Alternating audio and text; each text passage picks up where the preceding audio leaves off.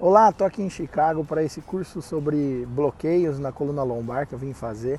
Hoje o tema vai ser radiofrequência na lombar, que é um procedimento bastante eficaz para se tratar aquela dor nas costas, aquela é, dor lombar axial que a gente chama, né? Os pacientes que geralmente têm alterações degenerativas na coluna lombar, como osteoartrose, por exemplo, ou mesmo dores crônicas naquela região e que não resolvem com tratamento conservador, com atividade física, com fisioterapia, medicamentos, enfim. Existe uma possibilidade de tratamento que é o bloqueio facetário ou a denervação é, dos ramos sensitivos da coluna lombar por radiofrequência. É um procedimento que eu já venho fazendo há algum tempo e que tenho notado resultados bastante é, eficazes para os meus pacientes. Os pacientes realmente ficam é, super bem com a dor controlada ou mesmo sem nenhuma dor e conseguem recuperar uh, um pouco da sua qualidade de vida. Então é para isso que eu venho buscar esse tipo de orientação, esse tipo de aperfeiçoamento, para poder levar para vocês aí no Brasil